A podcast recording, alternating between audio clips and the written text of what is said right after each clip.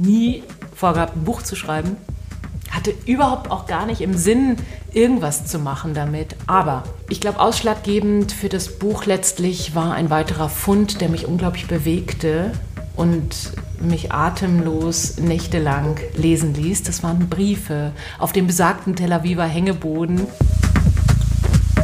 Und irgendwann war mir klar, der Stoff fordert ein Buch oder will sich erzählen in Form eines Buches. Was mich so fasziniert, im Schlimmen fasziniert nochmal hat, was hieß es eigentlich? Deswegen dieses Wort Auswandern klingt immer so gemütlich. Ne? So, ach, dann lass uns doch mal nach Amerika auswandern. Mhm. Das war es ja nicht. Es war eine absolute Notsituation.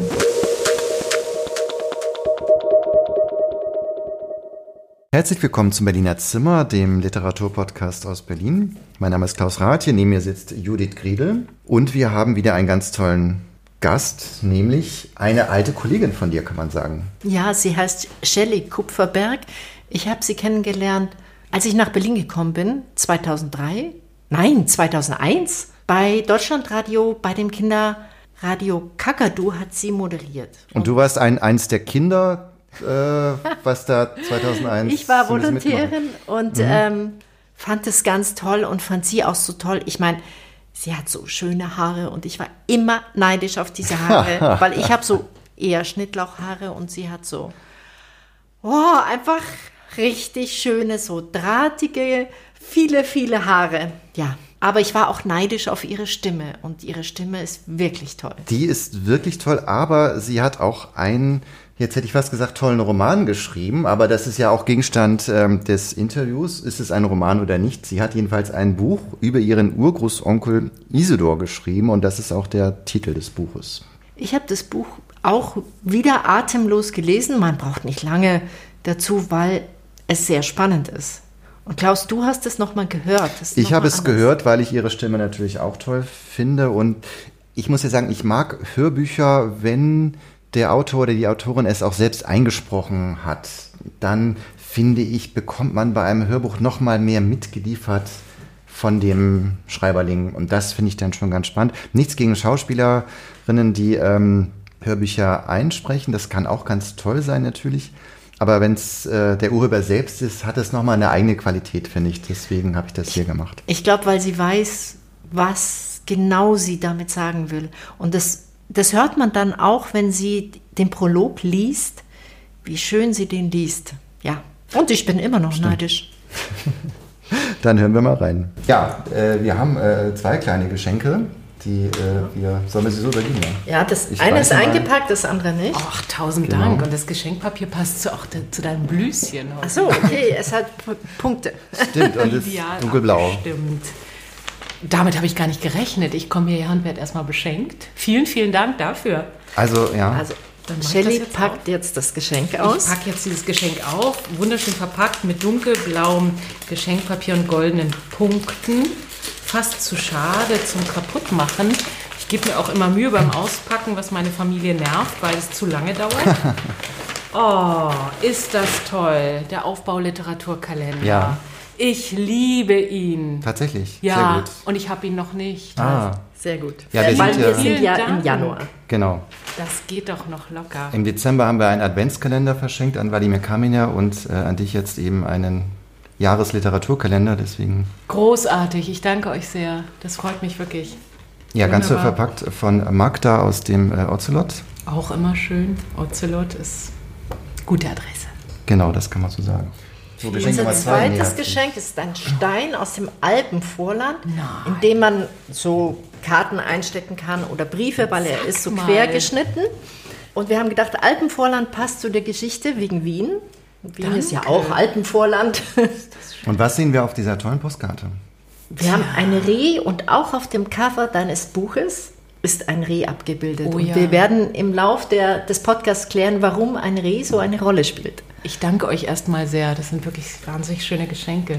Danke. Und damit wären wir auch schon bei deinem Lebenslauf, der so ein bisschen ungerade verläuft.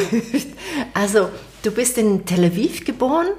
Wie das dazu kam, glaube ich, das erklären wir auch noch im Podcast, weil die Hauptpersonen, um die es dazu geht, die sind nach Israel ausgewandert.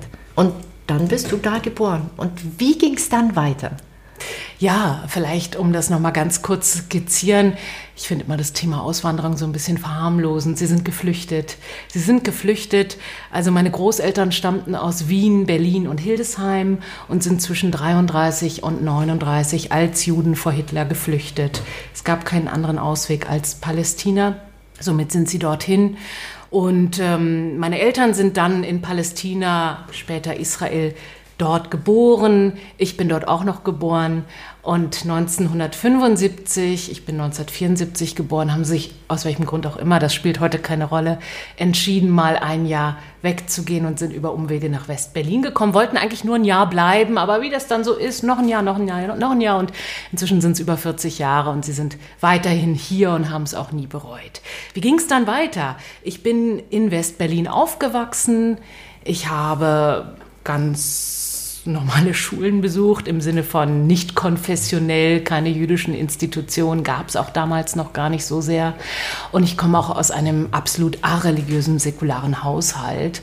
Unsere Eltern waren immer sehr bedacht darauf, dass wir genauso aufwachsen wie alle anderen auch. Sie haben sich auch sehr viel mehr als Ausländer, als Israelis gesehen, denn als Juden. Ich habe dann nach dem Abitur angefangen, fürs Radio zu arbeiten und äh, mein Studium aufzunehmen. Und das Radio war die Liebe auf den ersten Blick. Und da bin ich auch bis heute, 30 Jahre später. Hilfe, fast 30 wir, Jahre später. Wir haben uns kennengelernt bei Kakadu, dem Kinderradio des Deutschland, Deutschlandradios. Und da warst du auch schon Moderatorin. Was ist das? Was ist die Liebe zum Radio und zur Moderation? Was ist das bei dir? Das ist, im Prinzip gibt es für mich dieses schöne Dasein des Gastgeberhaften, im Prinzip das, was ah, ihr das heute macht. Das, ja. das, kommt euch bekannt vor. Ne? Das ist wirklich schön, das, das kann man bestätigen. Ich bin total gerne Gastgeberin im Radio. Ich bereite anderen Menschen gerne eine Atmosphäre, in der sie Lust haben, was zu erzählen. Dazu kommt das journalistische Handwerk, was ich total liebe. Ich bin, halte mich für einen sehr kommunikativen Mensch. Ich bin ein sehr neugieriger Mensch. Also mit dem Journalismus habe ich die Lizenz zur Neugierde. Mhm. Und Ach, das kennen wir. Gesagt, ja. Das dürfte euch auch bekannt vorkommen. Genau, Menschen und Themen kennenzulernen, das ist für mich ein Riesengeschenk. Das ist für mich irgendwie so wie lebenslanges Lernen. Ja. Und das im Radio machen zu können, wo die schönsten Bilder im Kopf auch noch entstehen. Ich arbeite gerne mit Stimme das ist irgendwie so ein Match, der für mich einfach stimmt. Ich muss dazu einwerfen, dass ich äh, deinen Roman als Hörbuch äh, gehört habe, was du ja selbst gesprochen hast. Das freut mich, dass das auch jemand hört. ja, das durfte ich selber einsprechen, das Hörbuch.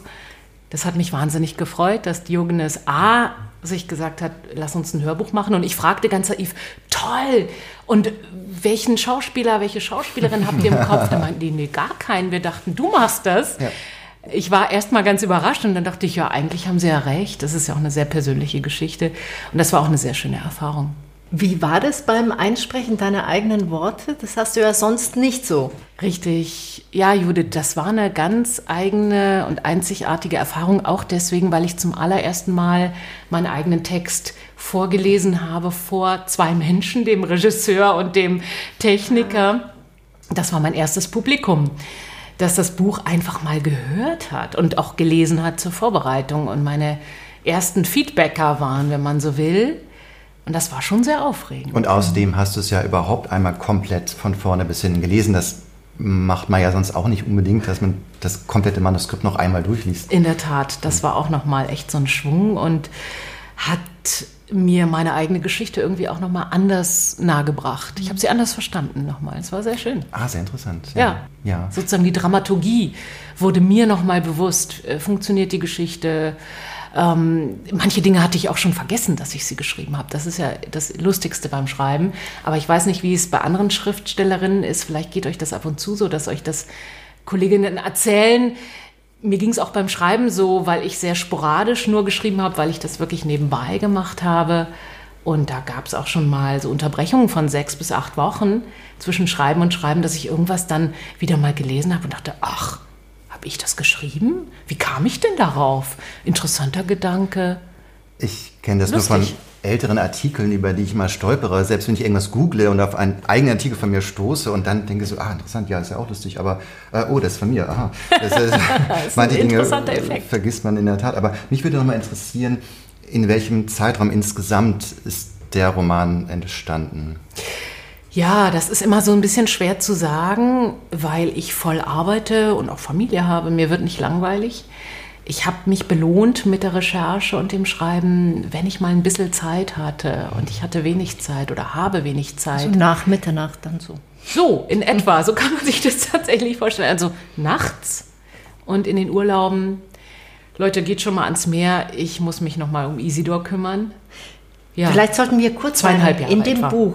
Es heißt Isidor. Es geht um deinen Urgroßonkel Isidor, der aus Galizien nach Wien auswanderte. Da sind wir noch nach dem Ersten Weltkrieg. Und dort wurde er ein erfolgreicher Geschäftsmann. Genau, sogar vor dem Ersten Weltkrieg, um 1908. Und dann kam die Nazi-Herrschaft, die nahm ihm alles, nicht nur sein Vermögen, sondern auch sein Lebensmut. Und darum geht es in dem Roman. Eigentlich würde sich jetzt fast die Leseprobe anbieten, weil da okay. wird ja auch sozusagen der Roman nochmal oder das Buch eigentlich auch nochmal gut vorgestellt, oder? Herzlich gern. Ich würde mit dem Prolog einfach einsteigen. So steigt auch der Leser, die Leserin ein und in dem ist die Geschichte kurz skizziert. Mein Urgroßonkel war ein Dandy. Sein Name war Isidor oder Innozenz oder Ignaz. Eigentlich aber hieß er Israel. Doch dieser Name war zu verräterisch, also Isidor oder Innozenz oder Ignaz. Er war ein Emporkömmling, exzentrisch, ein Parvenu, ein Multimillionär, hier und da ein Hochstapler, ein Mann der Tat und von Welt, er war eigensinnig und voller Stolz. Wie sonst lässt sich sein Aufstieg aus dem hinterletzten ärmlichen Winkel Ostgaliziens bis in die KUK-Metropole Wien zum Kommerzialrat und wirtschaftlichen Berater des österreichischen Staates erklären. Wie sonst hätte er sich aus Lokutni, Lokutni bei Klumatsch, Klumatsch bei Kolomer, Kolomer bei Lemberg ganz nach oben hangeln können, bis zu dem Tag, als Menschen wie er ausgelöscht werden sollten. Isidor, wer war er? Woher sein unbedingter Aufstiegswille? Was prägte ihn? Wer prägte ihn? Woher kamen die Seinen? Womit beschäftigten sie sich? Was prägte sie? Und welchen Weg gingen sie allesamt? Isidors Geschichte und die derjenigen, die ihn umgaben, zusammengesetzt aus Bruchstücken, Überlieferungen, Recherchen und Dokumenten. Sie sei hier erzählt. Ganz genau, und das wird sie allerdings auch anhand anderer Familienmitglieder natürlich. Es ist ja kein einzelnes Porträt von ihm, sondern es geht natürlich auch um seinen Großvater, also seinen Neffen und Geschwister von ihm. Also die ganze Familie wird ja dargestellt und eben sein ja fast kometenhafter Aufstieg, mhm. Der uns entführt eben in das ja, Kaiserreich und die 20er Jahre auch. Was sehr spannend Ja, das ist die Geschichte eines Selfmade-Mans im Prinzip und ein paar Selfmade-Women kommen auch drumherum vor, wie ich finde.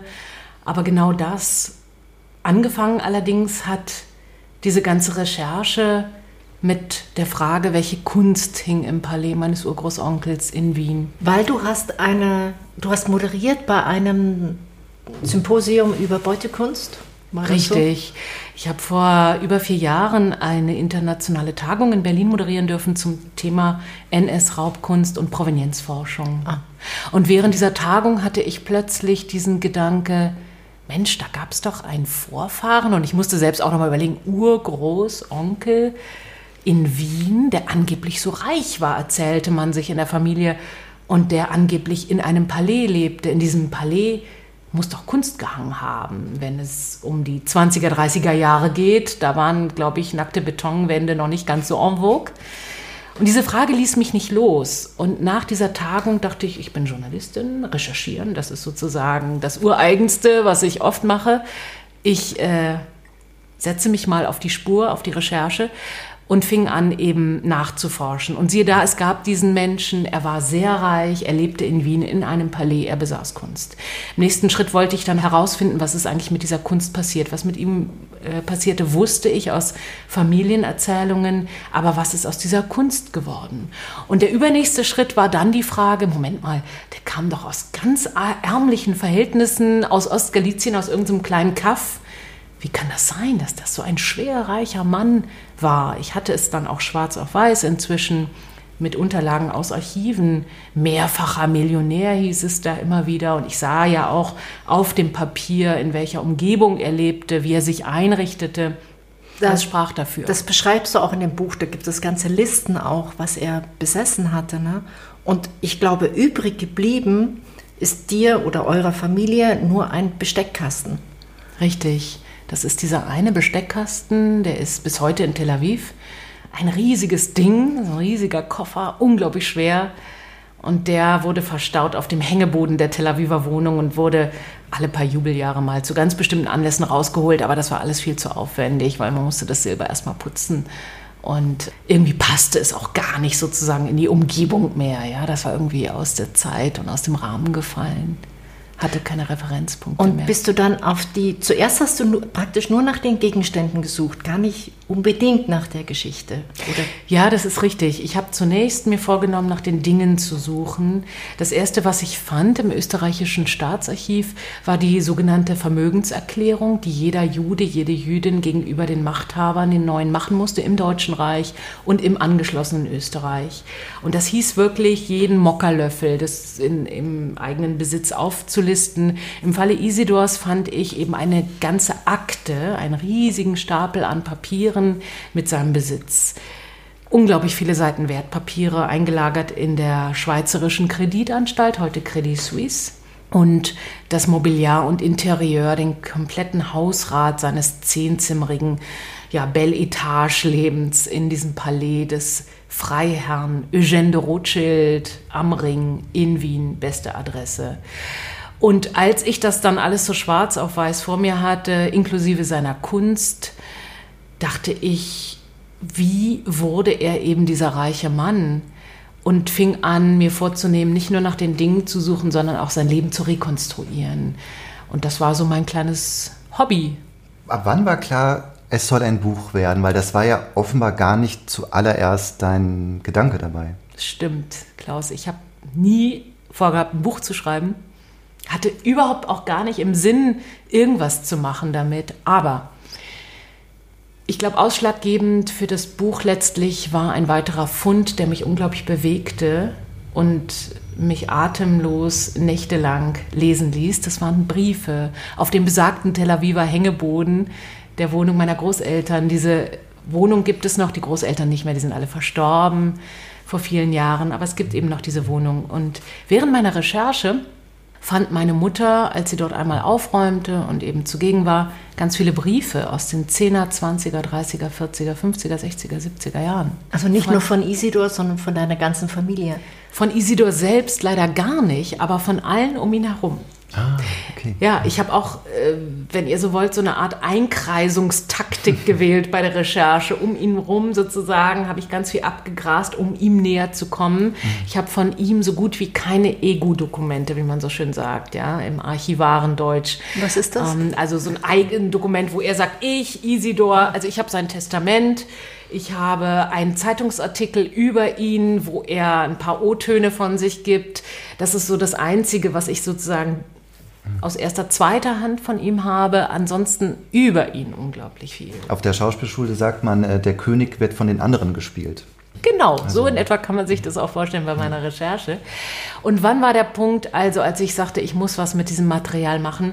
Ich fand diese Briefe und die waren unglaublich. Könnt ihr euch vorstellen, aus den 10er, 20er, 30er, 40er Jahren die haben mich sowas von eingenommen und beeindruckt. Es ist ja irre, was Menschen alles aufschreiben.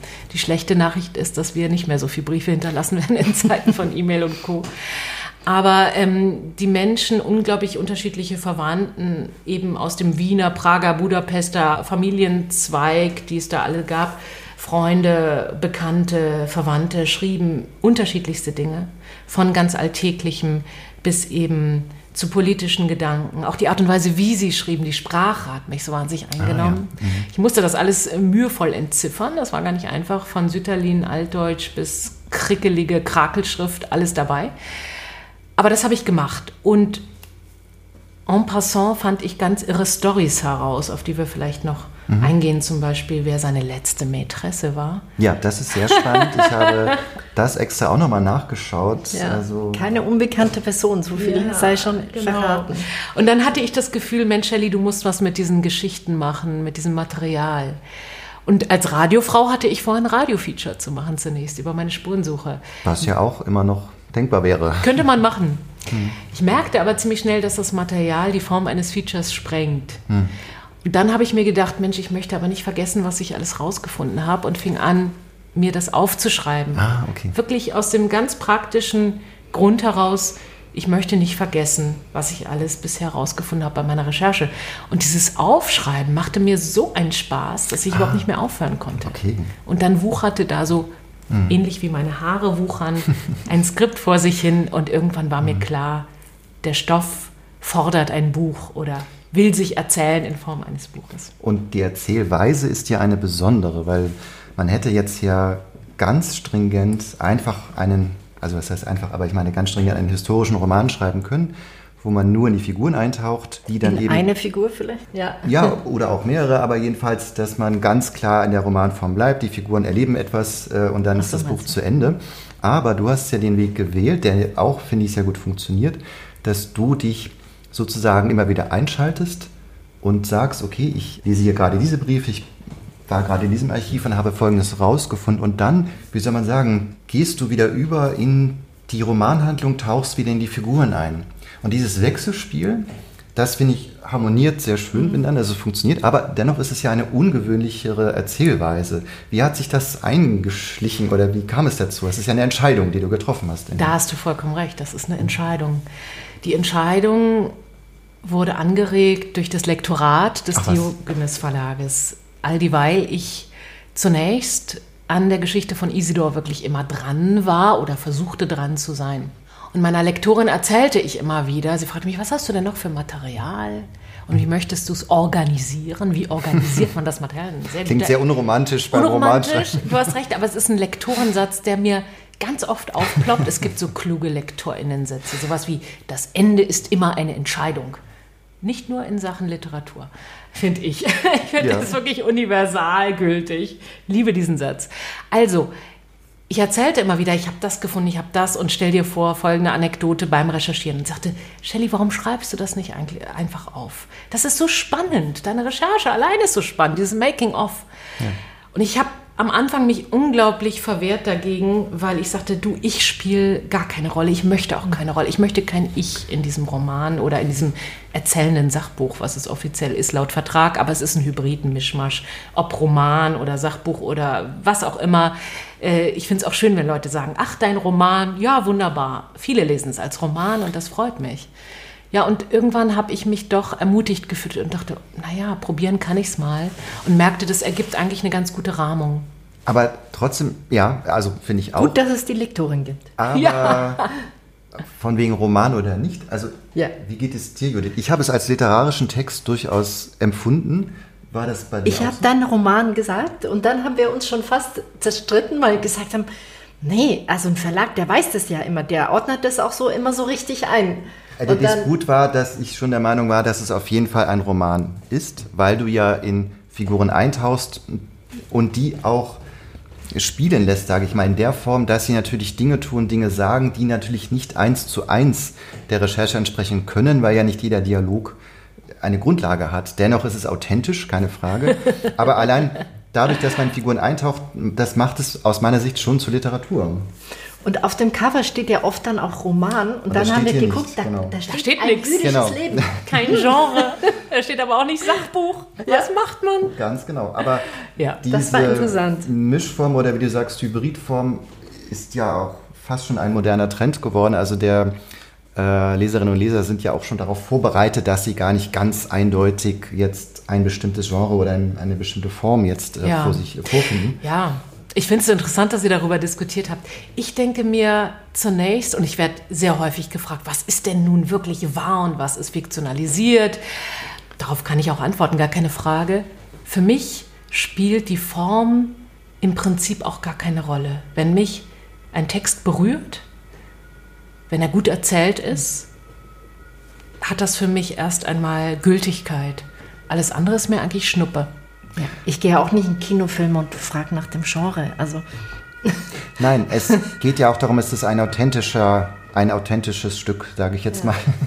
ähm, und äh, was hilft uns dabei, sich den Figuren zu nähern? Und es hilft uns natürlich, sie lebendig werden zu lassen. Und dafür muss man natürlich ein bisschen, ein Stück weit fiktionalisieren, aber es führt dazu, dass man als Leser überhaupt eine Beziehung aufbauen kann. Ja. Und das Ja, gelingt sich ja. verbindet. Äh, ob das jetzt literarisch ist oder nicht, das ist, ist letztlich spielt keine Rolle. Man will ja ein, ein gewisses Erlebnis haben beim Lesen und, und eben neue Dinge erfahren, in neue Welten eintauchen und das funktioniert. Also, Aber trotzdem frage ich jetzt zurück, welche Stellen, also fallen dir auf Anhieb Stellen ein, wo du sagst, die habe ich echt wirklich erfunden und welche Ja. die sind? Es gibt sogar eine erfundene Figur. Und das sage ich auch ganz offen, ja. Es ist ja so, ich habe, es ist eine sehr journalistische Herangehensweise. Das Making-of oder die Recherche ist zunächst ganz journalistisch, sehr faktenbezogen und basiert. Und dann kam eben diese erzählerische Ebene schon allein durch die Briefe hinzu, die ja auch etwas sehr ja, subjektiv Erzählendes haben von den einzelnen Figuren. Ich kann nur sagen, ich habe Material gefunden, das mein Kopfkino anschmiss.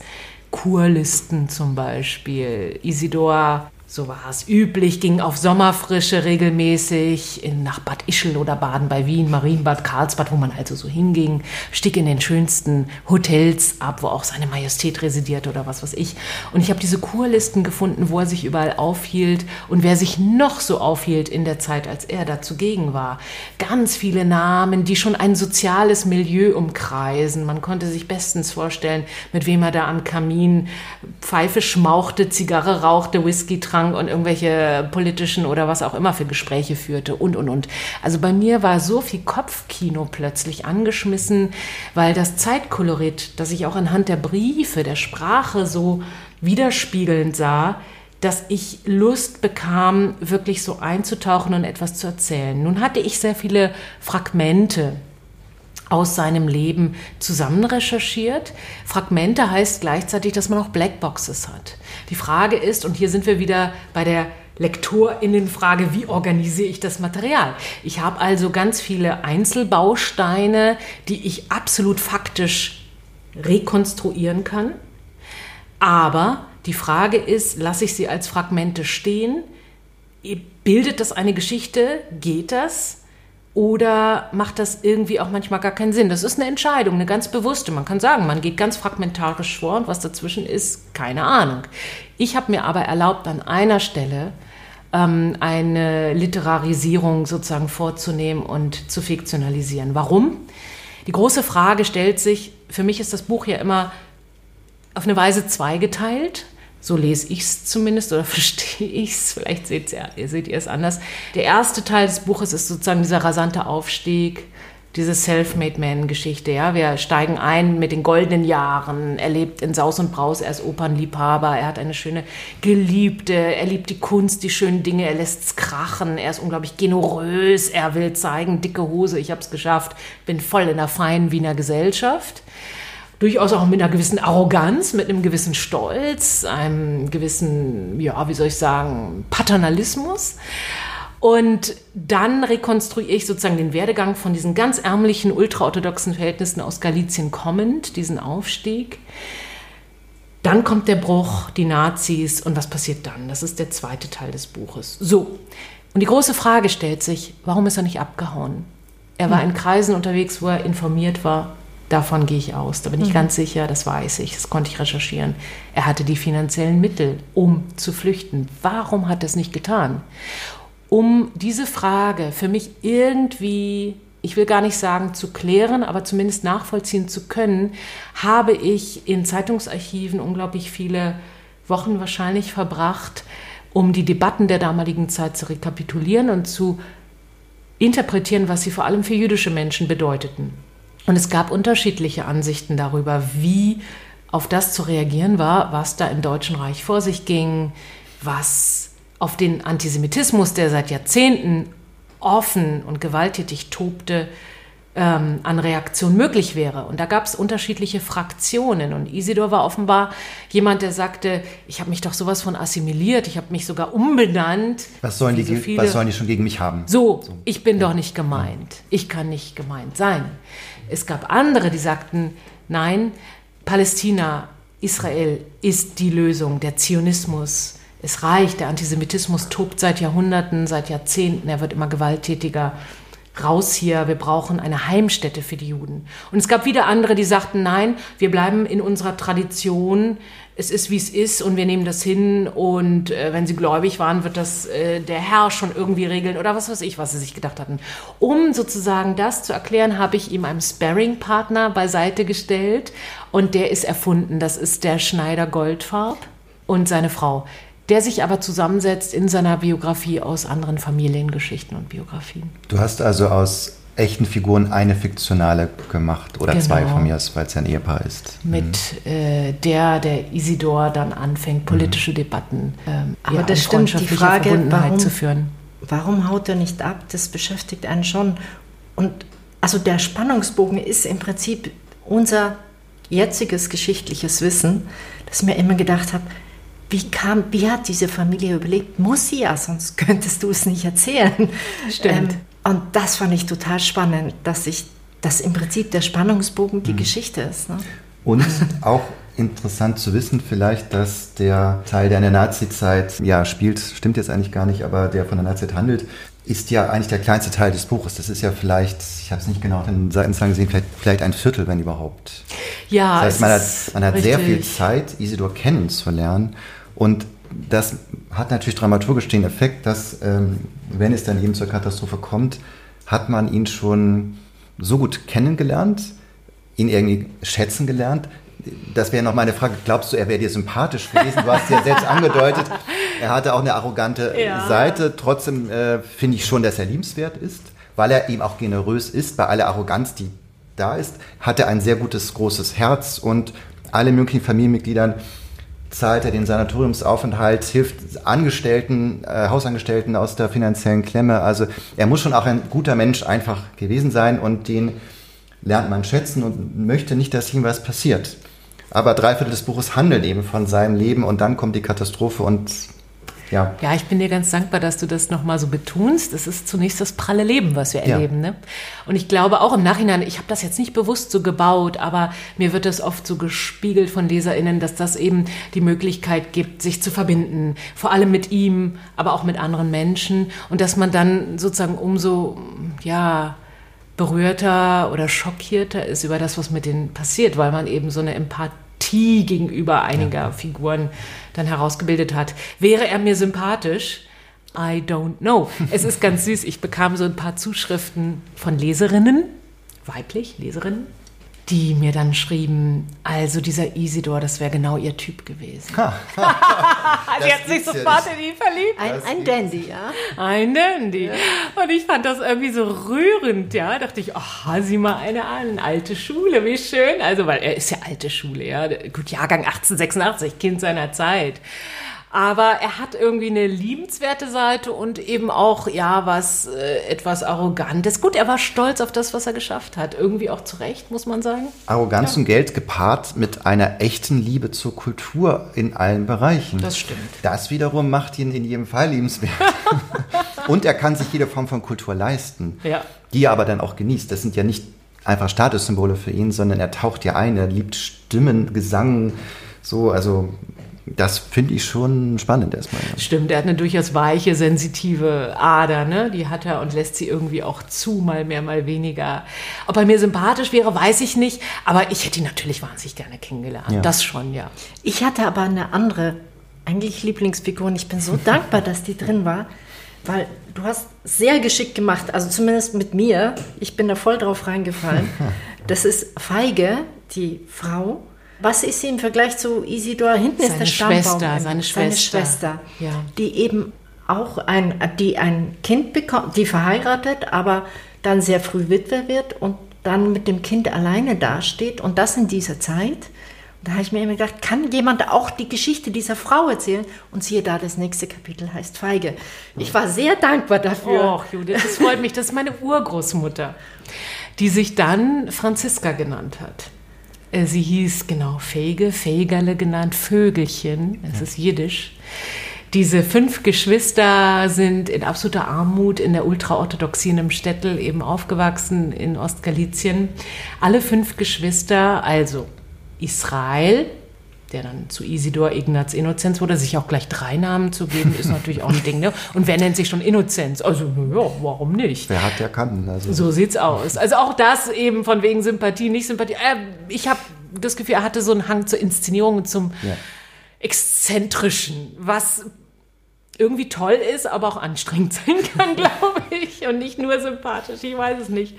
Ja, und dann gab es eben das einzige Mädchen in, diesen, äh, in dieser Fünfer-Konstellation, fähige Vögelchen, später Franziska. Sie wurde Modistin, Hutmacherin. Das war wahnsinnig angesagt zu der Zeit, um 1900. Dann gab es Nathan, Rubin. Rubin wurde dann zu Rudolf und David. Und alle fünf Geschwister, und das fand ich total spannend und wollte herausfinden, warum, machten sich um 1900 mehr oder weniger auf ins große Wien. Und diese Anziehungskraft dieser Metropole in der damaligen Zeit, dem wollte ich irgendwie auf die Spur kommen. Was war es denn? Was führt dazu, dass eine junge Generation, das ist ja heute nicht anders, sagt, ich will nicht mehr das Leben leben, das meine Eltern gelebt haben und meine Vorfahren, jetzt ist Schluss. Und das habe ich für mich nachvollziehen wollen. Auch dafür waren diese Zeitungsarchivrecherchen so wahnsinnig toll. Ähm, und habe nochmal rekapituliert. Es war natürlich eine Zeit, in der der industrielle Fortschritt überhaupt der Fortschritt als solches rasant vonstatten ging. Es war eigentlich eine Start-up-Zeit, wenn man Es so war eine Start-up-Zeit. Richtig, ganz genau. Ich glaube schon, dass man das so vergleichen ja. kann. Ja. Und ähm, wo auch dieser jungen Generation im hinterletzten Städtel auffiel, mhm. dass sich da was tut. Zeppelin, Aspirin, Penicillin, Cinematografie, in der Kunst, Art Deco, Jugendstil, ähm, in der Architektur, in den Wissenschaften, Sigmund Freud, also bahnbrechendes, Eisenbahnnetze, Schienennetze, überall eine Erdölquelle wurde irgendwo bei Lemberg gefunden. Da tat sich was, da war echt. Schenker kommt auch aus Wien, hat den Güterverkehr revolutioniert, so sieht's der, worauf aus. immer noch DB Schenker basiert sozusagen. Also, also da war echt eine grade, Menge Musik in der Luft. Ich meine, gerade Wien war ein Zentrum auch für Wissenschaft und Kunst. Also, und das finde ich auch spannend an dem Buch, sage ich jetzt mal, dass, dass äh, es einen eben auch in diese 20er Jahre Wiens äh, entführt, während sonst ja, keine Ahnung, bei 20er Jahren denkt man immer erst an Berlin oder so, aber in Wien ging fast noch mehr die Post ab. Wenn man ja, so da tat sich einiges. Ich wollte auch wissen, warum das so war. Warum, was für eine Konstellation hatten wir denn in Wien? Und man muss sich, glaube ich, da nochmal bewusst werden drüber, es gab den Adel, den gab es eben in Berlin nicht so ausgeprägt zumindest. Ja. Nicht so konzentriert. Nicht so konzentriert, mhm. genau. Und der Adel hatte großen Einfluss auf das kulturelle Leben, aber der war sehr konservativ, katholisch und eher rückwärtsgewandt, eben auch in den Interessen. Das war eher Kartenspielen, auf die Jagd gehen, Pferderennen und sowas. Und nicht interessiert an dem Fortschritt, an den modernen Künsten. Man ging in die Oper, weil sich das so schickte, ja, aber ansonsten war da nicht viel. Und dann gab es aber gleichzeitig eben schon ein finanzstarkes Bürgertum, postindustriell um 1880, 1890, 1900, was dann doch auch interessiert war an der Moderne. Und da gab es so eine Art Vakuum, wo Menschen, die sich neu erfinden wollten, die eine Idee hatten, rein konnten, sich neu erfinden konnten. Und natürlich war es auch eine große Verheißung, in diese Riesenmetropole Wien zu kommen, in dieser KUK-Monarchie, wo natürlich in diesem Vielvölkerstaat Deutsch die offizielle Amtssprache war und Juden eben auch im Städtel nicht nur Jiddisch sprachen, Polnisch, Russisch, wo auch immer sie lebten. Sie, lebten, sie sprachen oft sehr viele Sprachen, sondern eben auch Deutsch. Und das Deutsche ermöglichte ihnen dann, auch in einer Stadt wie Wien Fuß zu fassen, sich neu zu erfinden, etwas zu werden. Und genau in dieses Vakuum ist auch der Isidor gekommen. Und auch Franziska. Und ich freue mich, dass dir diese Figur so gefallen hat, meine Urgroßmutter, weil ich finde auch ihre Geschichte wirklich ähm, ja, bemerkenswert auf Weise. Sehr mutige Frau. Ja. Ich würde gerne noch mal auf das letzte Viertel zu sprechen kommen, weil der, das Buch wahrscheinlich damit am stärksten assoziiert wird, obwohl wir jetzt, jetzt schon versucht haben, etwas zu relativieren. Aber das ist ja ein wichtiger Teil. Aber ich finde spannend, dass dieses Buch natürlich einen voraussetzt, dass man schon sehr viel über den Holocaust weiß, was ja auch der Fall ist bei einer normalen Leserschaft, sage ich mal. Und dafür, äh, das bietet aber Raum für diese ganz speziellen, wahnsinnigen, absurden bürokratischen Details, nämlich wenn es um die Ausreise geht. Du beschreibst sehr intensiv und aber auch lesenswert, welchem Wahnsinn die ausreisewilligen Juden dann ausgesetzt waren und mit welcher Schikane das teilweise ja auch verhindert äh, worden ist.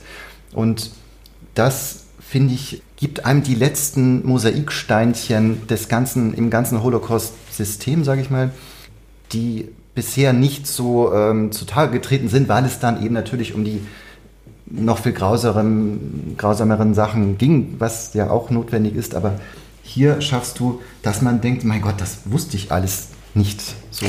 Ja, es ist immer eine Frage, wenn man die große Geschichte auf eine einzelne Biografie runterbricht. Ja. Und ich habe mir genau diese Frage gestellt, Klaus. Was bedeutete der Zustand für jeden einzelnen Menschen in diesem Personenkreis, den ich irgendwann auch ein bisschen eingrenzen musste? Ja, ich musste auch da mich entscheiden, wie viele Stories erzähle ich eigentlich und Lebenswege, so dass es einigermaßen über das übersichtlich bleibt und im hinteren Teil findet sich eben auch ein Stammbaum, dass man immer wieder nachschauen kann. Aber richtig, und was mich so fasziniert, im Schlimmen fasziniert nochmal hat, was hieß es eigentlich? Deswegen dieses Wort Auswandern klingt immer so gemütlich, ne? So, ach, dann lass uns doch mal nach Amerika auswandern. Mhm. Das war es ja nicht, es war eine absolute Notsituation.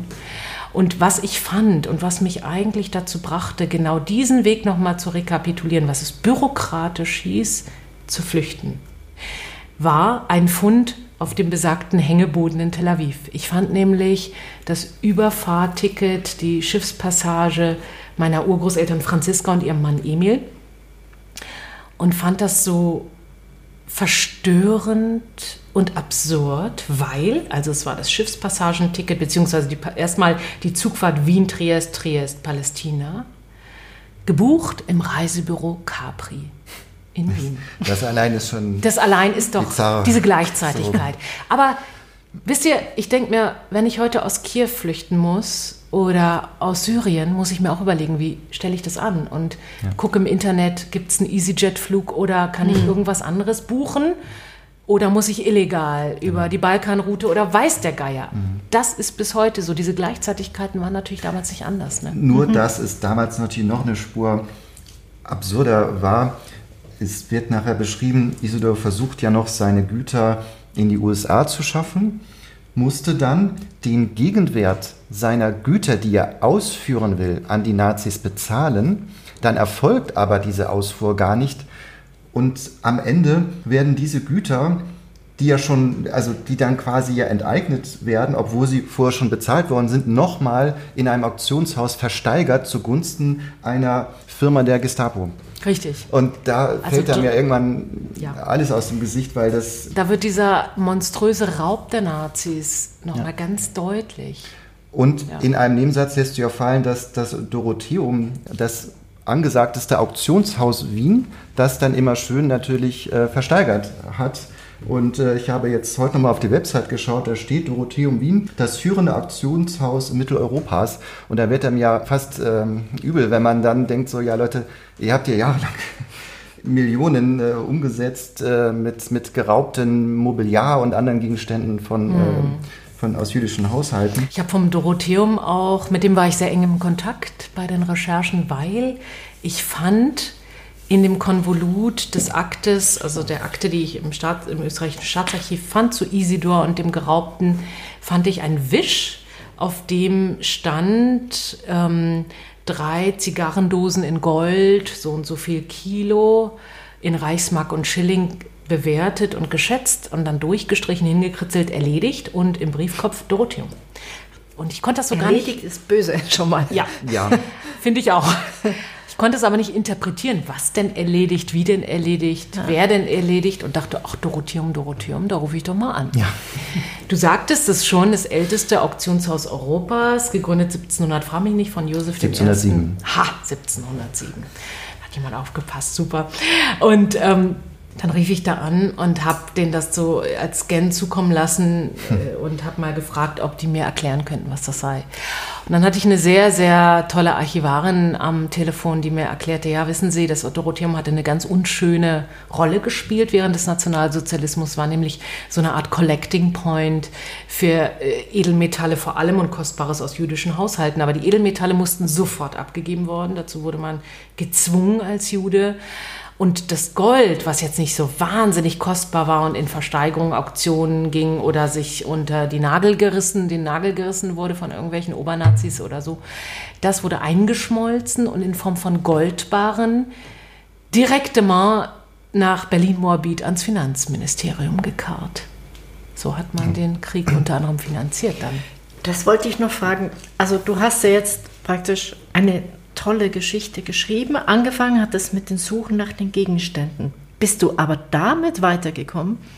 Jein, ohne zu viel vorwegnehmen zu wollen, aber ich erläutere das auch sehr genau in dieser Geschichte, was ich tatsächlich gefunden habe. Es gab zwei kleine Funde. Was es genau ist, das möchte ich jetzt an dieser Stelle nicht verraten. Aber ich bin sozusagen den Weg der Dinge gegangen, bin immer wieder in Sackgassen gelaufen dabei, aber konnte relativ weit rekonstruieren, was mit Dingen, den Dingen passiert ist.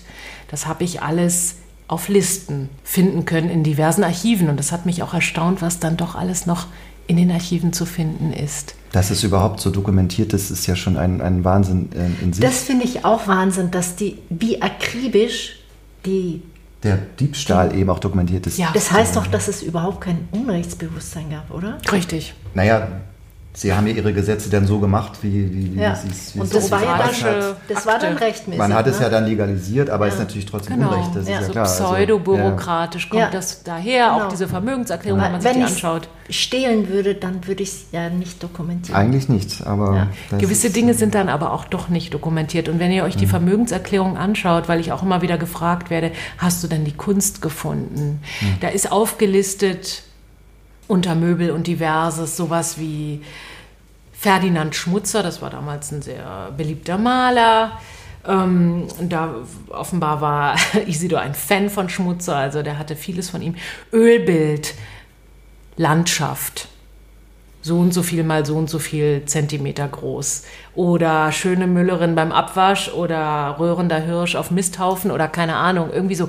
Es ist immer nur so eine vage Beschreibung mhm. dessen, was darauf zu sehen ist, aber es könnte vieles sein. Das heißt, es ist ah, okay. deutlich genug, um zu wissen, es handelt sich um Kunst und undeutlich genug, um zu sagen, dieses Bild suche ich jetzt. Ich habe es trotzdem getan. Weil damals jetzt nicht unbedingt Kunsthistoriker am Werk waren, um das aufzulisten. Vermutlich. Oder ob schon ein gewisses Bewusstsein ja. darüber, ah, okay. das ja, dass man es gerade versteuern wollte. Ja. Genau. Mhm. Also ich glaube schon, dass man clever genug war, das so ein bisschen zu verklausulieren, was man da mhm. eigentlich raubte. Es gibt Geheimdokumente, das sogenannte Wiener Album. Das ist total spannend. Mhm. Die Geheimdokumente unter den Nazis waren, wo ganz genau ausgeführt worden ist, was man alles gestohlen hat aus großen Museen, Institutionen, Bibliotheken. Und das waren so richtige Trophäen, die die Nazis, ähm, als sie in Österreich einmarschierten, haben mitgehen lassen und dem Führer höchstpersönlich übergeben haben innerhalb dieses Wiener Albums. Und das habe ich im Archiv irgendwo gefunden und fand das hochspannend, weil da kannst du genau rekapitulieren, byzantinische Säule aus dem Jahrhundert so und so, aus dem Museum so und so, aus dem Nachlass so und so, aus dem jüdischen Haushalt so und so. Ähm, bitteschön, hier, lieber Führer. So, also das gab's, aber das war streng geheim. Du hast auch ein Büchlein gefunden, ein Büchlein über französische Etikette in der Streicherbibliothek in Nürnberg. Ich habe von dieser Bibliothek noch nie was gehört und ich dachte mir, es gibt doch nicht eine Streicherbibliothek. Kannst du da noch mehr erzählen? Sehr gerne, weil das war auch eine der, wie soll ich sagen, Überraschungen beim Recherchieren. Ich kam, genau, ich fand das Ex Libris, das sich der Isidor hat anfertigen lassen mit seiner zweiten Frau, das ist ein sehr ja, wie soll ich sagen, schon kostbares, äh, etwas überbordendes Ex Libris, etwas größer. Und das befindet sich heute im Archiv in der grafischen Sammlung des Museum für angewandte Kunst in Wien. Über irgendeine Datenbank kam ich darauf, dass es dort existiert, habe mich wahnsinnig über diesen Fund gefreut. Er hat sich damals anfertigen lassen von einem ganz berühmten Grafiker. Und dann kam ich auf die Idee, wenn ich schon das Ex Libris finde, mal nach seinen Büchern zu forschen, die er ja besaß. Eine, eine umfangreiche Bibliothek mit kostbaren Bänden. Darüber kam ich zu der sogenannten Stürmer- und Streicher-Bibliothek, so heißt sie, die sich Benannt in Nürnberg nach befindet. Julius Streicher. Ganz genau. Und der wiederum war ein ganz hochrangiger Nazi und der Chefredakteur des Stürmers, des antisemitischen Hetzblattes in Nürnberg. Und einer, der obsessiv und völlig vernarrt dieses Jüdische erkunden und ergründen wollte, ja, wie einige von denen, was auch immer das heißt. Und er hat sich überall, wo die Nazis einfielen, Bibliotheken zusammenrauben lassen und kommen lassen.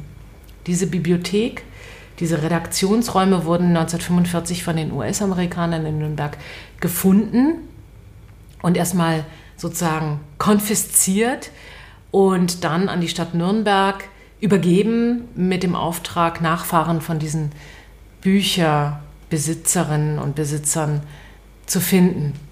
Und dann später ging das Ganze über treuhändlerisch ähm, zur israelitischen Kultusgemeinde Nürnberg. Die beaufsichtigt sozusagen diese Bibliothek und sucht bis heute Nachfahren von Leuten, deren Bücher da gestohlen worden sind. Und da fand ich ein kleines Buch aus Isidors Haushalt, ja.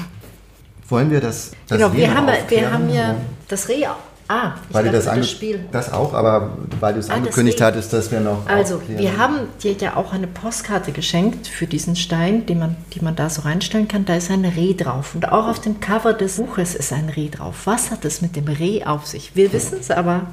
Ja, ich verrate es so ungern, weil ich immer Wir müssen es nicht verraten. Wir, wir können es erschließt sich aus der Lektüre. Dann belassen wir es einfach dabei. Ich finde es aber vielleicht nur so viel total spannend, was Menschen reininterpretieren, die das Buch noch nicht kennen. Mhm. Ja, man fragt sich, es ist ein bisschen rätselhaft und mystisch, ja, und auch ja. poetisch. Was macht ein Reh im Palais?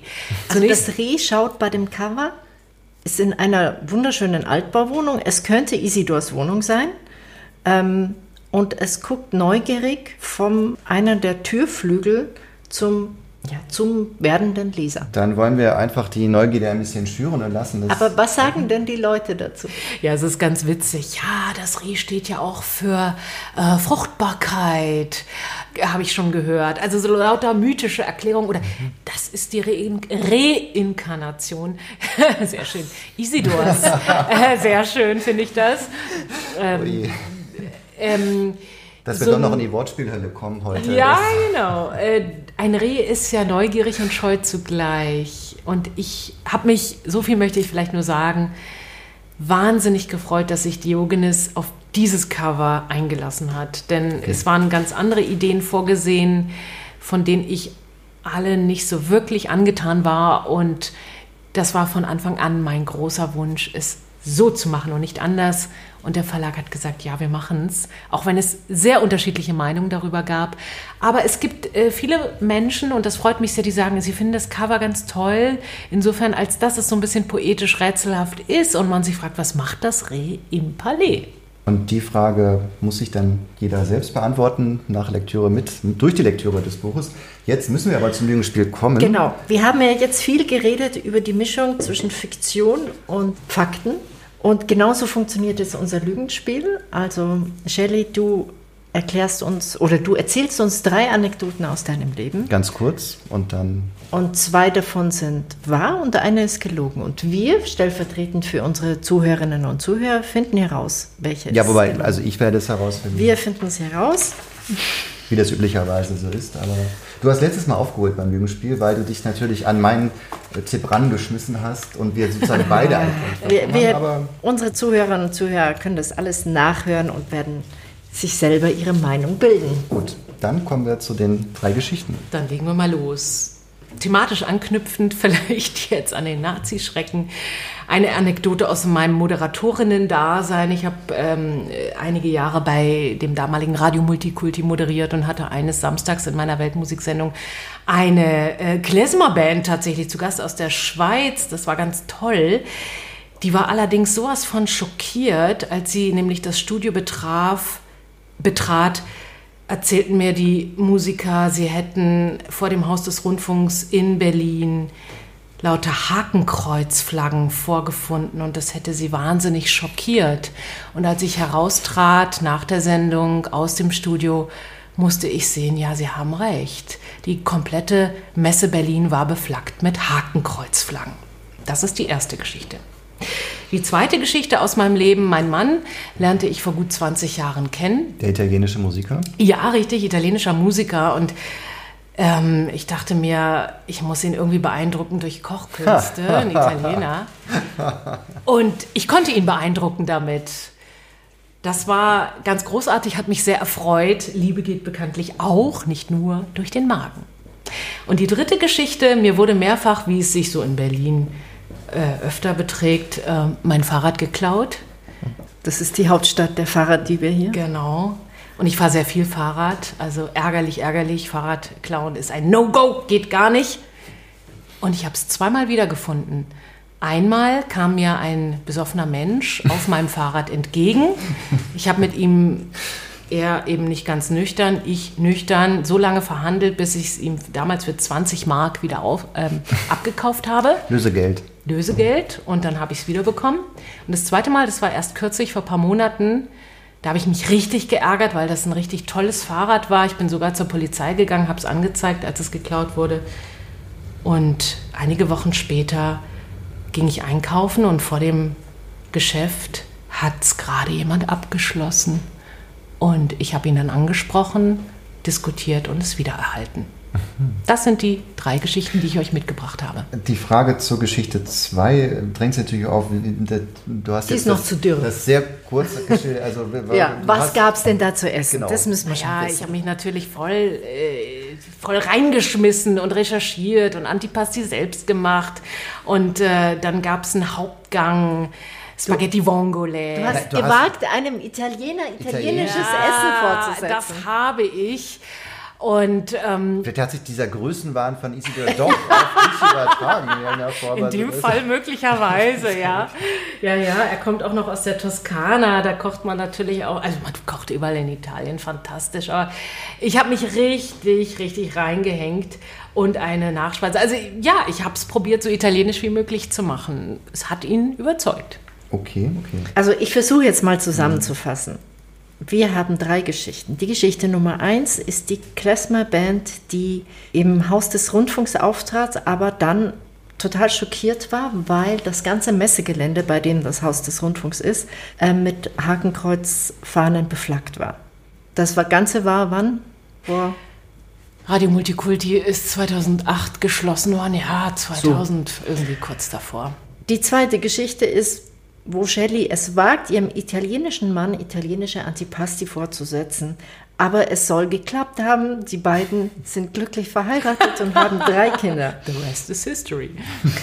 Die dritte Geschichte ist, dass die wiedergefundenen Fahrräder in Berlin, was sehr selten ist, denn Berlin ist die Hauptstadt der Fahrraddiebe. Und einmal hat Shelley einem Betrunkenen, der ihr auf ihrem Fahrrad entgegenkam, 20 Mark gegeben und sie hatte ihr Na, Euro Fahrrad, äh, 20 Euro gegeben und sie hatte ihr Fahrrad wieder. Und das, nächst, das letzte Mal kam sie billiger weg, da reichte bloßes Überreden vor dem Supermarkt. Also die erste Geschichte klingt natürlich wahnsinnig, aber natürlich handelt es sich um Dreharbeiten und deswegen wurde Ja. nämlich genau diese Location beflaggt, weil damals ja es gab zwei Filme, die in Frage kämen aus meiner Sicht. Helge Schneider hat mal einen Film gemacht, da hat er auf jeden Fall die Location, oder meine ich diese Location benutzt, aber es kommen natürlich andere Filme auch in Frage. Aber das waren auf jeden Fall Dreharbeiten, von daher denke ich mal, dass das In Berlin eine, wahre, sind ständig Dreharbeiten. eine wahre Geschichte ist. Bei Er ist wieder da ist mir auch, also in der Oranienburger Straße vor der Synagoge, Ja. der Hitler begegnet. Also, das, war, Ja, ja. das war hart. Oh, schräg. Und dann haben die immer, dann war das ganze Drehteam hat gesagt, nein, nein, bloß keine, bloß keine Fotos. Okay, Judith, äh, was ist denn? Hast du einen Grund? Ja, ich will die ablenken, ja.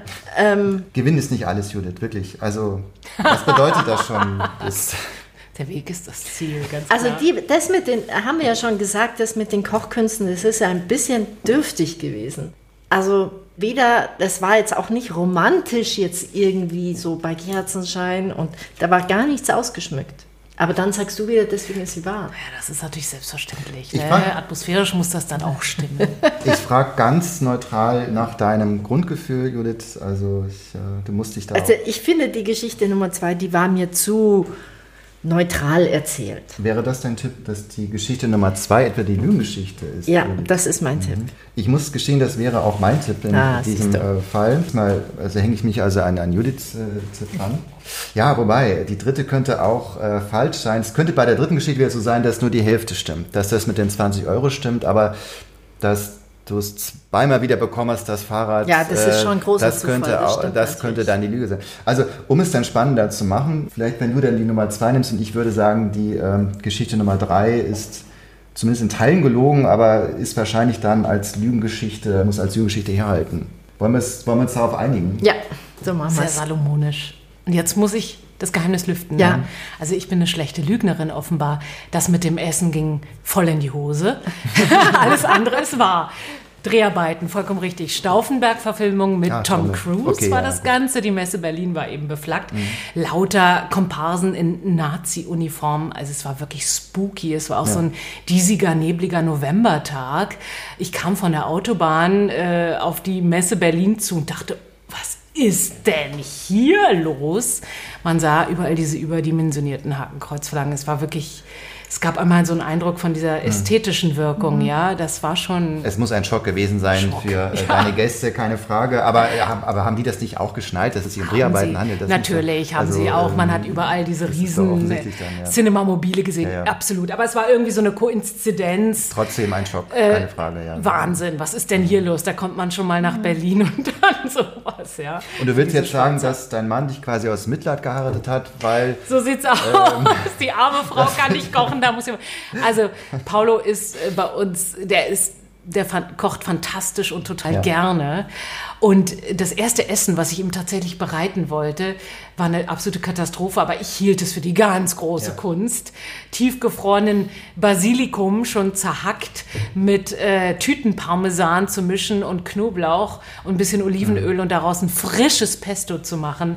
das, Das zeugt aber nicht. davon, dass er sehr verliebt in dich gewesen ist, dass er trotz dieses schlimmen Essens ähm, ne, Auch noch 20 Jahre die. Datingphase hat weitergehen lassen. Ja. Seht ihr mal. Und das mit den Fahrrädern, das stimmt tatsächlich so. Und es waren 20 Mark im Übrigen, es war wirklich noch vor der Euro-Umstellung. Ah, okay, okay. Ähm, ja, das stimmt so. Und das ist schon irre. Ja. Wir wollen natürlich noch wissen, also jetzt hast du das ganze Leben erzählt, deiner Großväter, deines Urgroßonkels. Wir wollen aber ein zweites Buch. Wollt ihr das wirklich?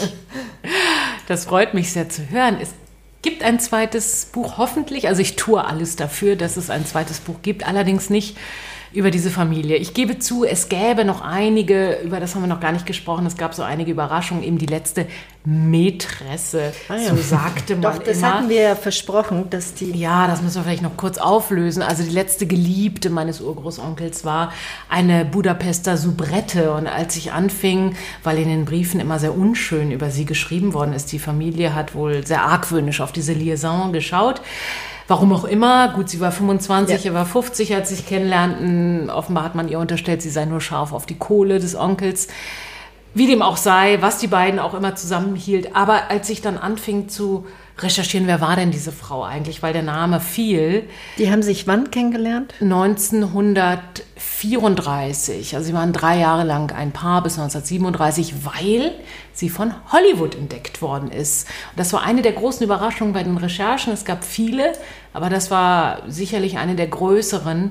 Sie wurde dann richtiger Hollywood-Star in den 40er Jahren, wie Hedi Lamar. Sie ist mit Hedi Kiesler, wie sie damals noch hieß, zusammen entdeckt worden. Hollywood hatte Büros in den Metropolen Europas.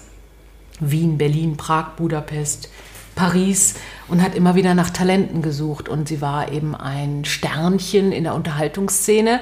Und mein Urgroßonkel Isidor hat sie sehr gefördert, hat den Gesangsunterricht bei den besten Kammersängern für sie finanziert, hat an sie geglaubt, hat die Wiener Staatsoper, damals noch Wiener Hofoper, gezahlt, damit sie dort auftreten kann. Auch ein interessanter Move. Auch so eine, als- ja, und es gab mehr von diesen Moves, ne, wo man so, hm, kreativ, um es mal so zu sagen.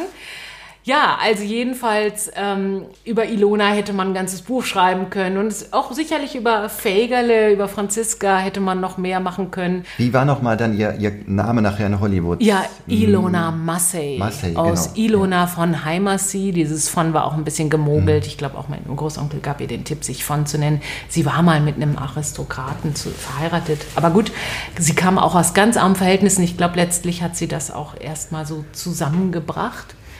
Ähm, dieser Aufstieg dieser Frau ist bemerkenswert. Aber man hätte sicherlich noch andere Geschichten erzählen können oder wie es dann weiterging in Palästina mit den Menschen, die überlebt haben. Aber Wobei ich es auch, auch erstaunlich dran. fand, dass dein Großvater dann Historiker, also Professor für Geschichte wurde in Tel Aviv. Stimmt. Sehr viel später zwar. Er hatte eine unglaubliche Krise in Palästina, weil ihm das dort gar nicht gefiel. Das war nicht seins, Orient, Hitze, Staub. Er wollte sein Burgtheater und seine Volksoper und seine Hofoper, Staatsoper, wie auch immer. Er wollte die Museen, er wollte die Kultur und er wollte das Wienerische. Er blieb auch bis zum Schluss ein echter Wiener bis zu seinem Tod und er hat die deutsche Sprache über alles geliebt und er und das ist auch so eine typische Immigrantengeschichte. Er konnte erstmal sich überhaupt gar nicht verwirklichen beruflich. Er hatte angefangen, Jura zu studieren, noch in Wien. Er sollte die Kanzlei von Isidor übernehmen. Irgendwann mal. Isidor war, er war sein Lieblingsneffe, ne? Ganz genau. Und er war sehr klug, das muss man wirklich sagen. Und er hat dann Jura angefangen zu studieren, auch wenn er es gar nicht wollte, weil er sich immer für Geschichte und Literatur interessierte. Aber es war klar, der Junge wird den Isidor beerben irgendwann. Und sein Weg war vorgesehen. Dann kamen die Nazis, alles wurde anders. Und Emil und Franziska wiederum besaßen eine Manufaktur für Taschen in Wien, die dann arisiert worden ist. Und sie konnten es auf den allerletzten Drücker schaffen, aus Wien rauszukommen und haben einige Schnitte von Taschen mitnehmen können und fingen dann an, Taschen anzufertigen, was ihnen sehr schwer fiel, weil eigentlich hatten sie Arbeiterinnen und Arbeiter, die das taten. Sie selbst haben ja gar nicht genäht in dem Sinne. Das haben sie aber dann gemacht und mein Großvater Walter musste mithelfen und wurde Taschenverkäufer und hat das jahrelang gemacht und er hat es gehasst, weil er war ein Typ ein des Geistes, ein mhm. Kopfmensch, ein Intellektueller. Er hatte dann einen Taschenladen in Tel Aviv und dann eine komplette Krise Mitte der 50er Jahre. Er hatte gar keine Lust mehr auf das Leben, so wie es sich darstellte, und hat meiner Großmutter Alice, Berliner Jüdin, gesagt, er spielt doch mit dem Gedanke, wieder nach Europa zurückzugehen. Und sie hat gesagt, never ever, nicht mit mir und wenn überhaupt, guck erst mal, ob sich irgendwie anknüpfen lässt. Daraufhin ist er in den 50er Jahren eben nach Wien gefahren für zwei Monate und hat eine ausgiebige Reise durch Europa gemacht und war lange in Wien, um zu schauen, ob sich überhaupt noch was da machen ließe und hat jeden zweiten Tag nach Hause geschrieben. Und diese Briefe aus dem Jahr 56 sind unglaublich anrührend für mich gewesen, weil sich die ganze Ambivalenz so darin spiegelt, die er mit der er durch Wien ging und über die er sehr ausführlich schrieb. Und sie, diese Briefe spielen auch eine Rolle im Buch. Ja. Und letztlich war die Konsequenz aus diesem Besuch, dass er zurückkehrte und ihm klar wurde, anknüpfen lässt sich nicht, aber er muss sein Leben ändern. Und er fing an zu studieren mit Ende 30 und machte dann eine ganz steile Karriere in der Wissenschaft, wurde Professor und hat das Institut für deutsche Geschichte an der Uni Tel Aviv gegründet. Ja, das ist kurz und knapp seine Geschichte. Wo kann man dich jetzt hören, dienstlich außerhalb des tollen Hörbuchs? Jetzt werden wir mal dienstlich. Auf RBB Kultur moderiere ich entweder die Morgensendungen von 6 bis 10 oder die Nachmittagssendungen von 16 bis 20 Uhr. Deutschlandfunk Kultur, da bin ich in der politischen Lesart immer wieder und bin Redakteurin und Moderatorin dieser Sendung samstags. Und ansonsten moderiere ich auch immer wieder Podcasts und Veranstaltungen. Und schreibst dann ab Mitternacht an deinem zweiten Buch. So sieht's aus. Wollen wir das als Schlusswort gelten lassen? Das finde ich schön. Also wir haben jetzt noch zwei Geheimnisse offen, was es mit dem Reh auf sich hat und worüber ihr zweites Buch geht. Das mit dem zweiten Buch versuchen wir noch zu recherchieren im Lauf des nächsten, dieses Jahres, würde äh, ich sagen. Ist, ist recherchieren, ist recherchieren ein Wortwitz jetzt wieder? Oder, äh? Ein unbeabsichtigter Wortwitz, der dir aufgefallen ist. Ist recherchieren, ja. Im Lauf des Jahres werden wir das vielleicht äh, rausbekommen. Und wir sind sehr gespannt. Ja, und äh, genau, ich, ich kann nur das äh, allen Menschen, die sich für das Buch interessieren, das Hörbuch ans Herz legen, weil es wirklich ein Gewinn ist, ähm, ihre Stimme dabei zu hören und sich das eben von der Autorin selbst vorlesen zu lassen. Das möchte ich nochmal betonen. Ansonsten freuen wir uns natürlich über Kommentare und Vorschläge, weil wir natürlich mal auf der Suche sind nach neuen Gästen. Die einen Berlin-Bezug haben müssen. Ganz genau. Das ist so ein bisschen der Hintersinn vom Berliner Zimmer. Wir sind sehr gut erreichbar über Instagram zum Beispiel. Wir haben eine Facebook-Seite. Auf LinkedIn sind wir auch. Und ähm, ja. Jetzt danken wir noch Branka Prilic, die alle unsere Schnaufer und Atempausen einfach ausradiert. Ich weiß nicht, wovon du redest.